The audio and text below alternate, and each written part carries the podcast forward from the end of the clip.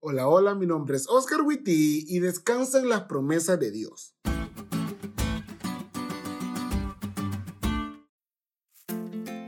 Aunque me encantaría darme el crédito de este excelentísimo podcast, en realidad solo le presto la voz al podcast de nuestra amiga Jocelyn. Joss nos cuenta que cuando era niña, uno de sus mayores sueños era llegar a ser grande y tener el control de todas sus decisiones. Ella pensaba que era de lo más divertido poder ir a lugares sola, sin necesidad de pedir permiso a sus papás y con su propio dinero. Pero la verdad es que la abrumaba mucho la idea de que faltaban demasiados años para que eso llegara a ocurrir. De hecho, recuerda que sus papás le decían que probablemente nunca llegaría a ser adulto, porque quizás Jesús vendría por nosotros antes de que ella creciera y bueno, han pasado 24 años desde que nació y sí, llegó a ser adulto, pero Jesús aún no ha venido. Al pensar en ello, puedo imaginar un poco cómo se sentía Juan al ser el último de los discípulos vivos.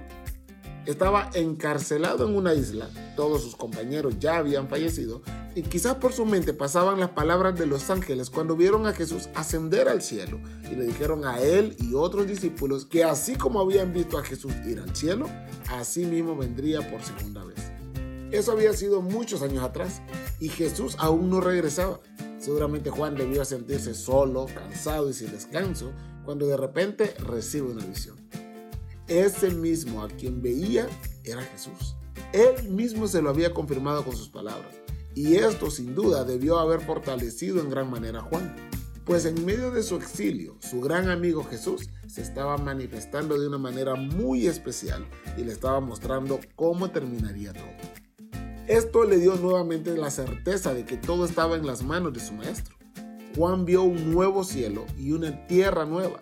Vio que ahí ya no existía el llanto ni el dolor y aún más importante, supo que la promesa de Jesús seguía firme independientemente del tiempo que aún estaba por transcurrir.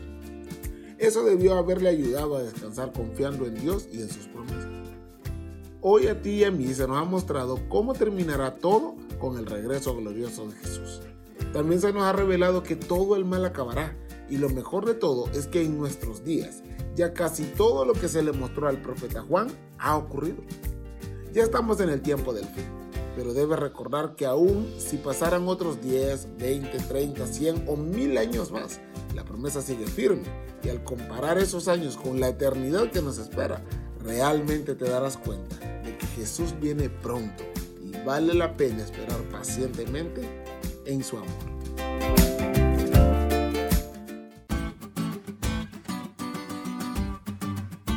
¿Te diste cuenta lo cool que estuvo la lección? No te olvides de estudiarla y compartir este podcast con todos tus amigos. Es todo por hoy, pero mañana tendremos otra oportunidad de estudiar juntos.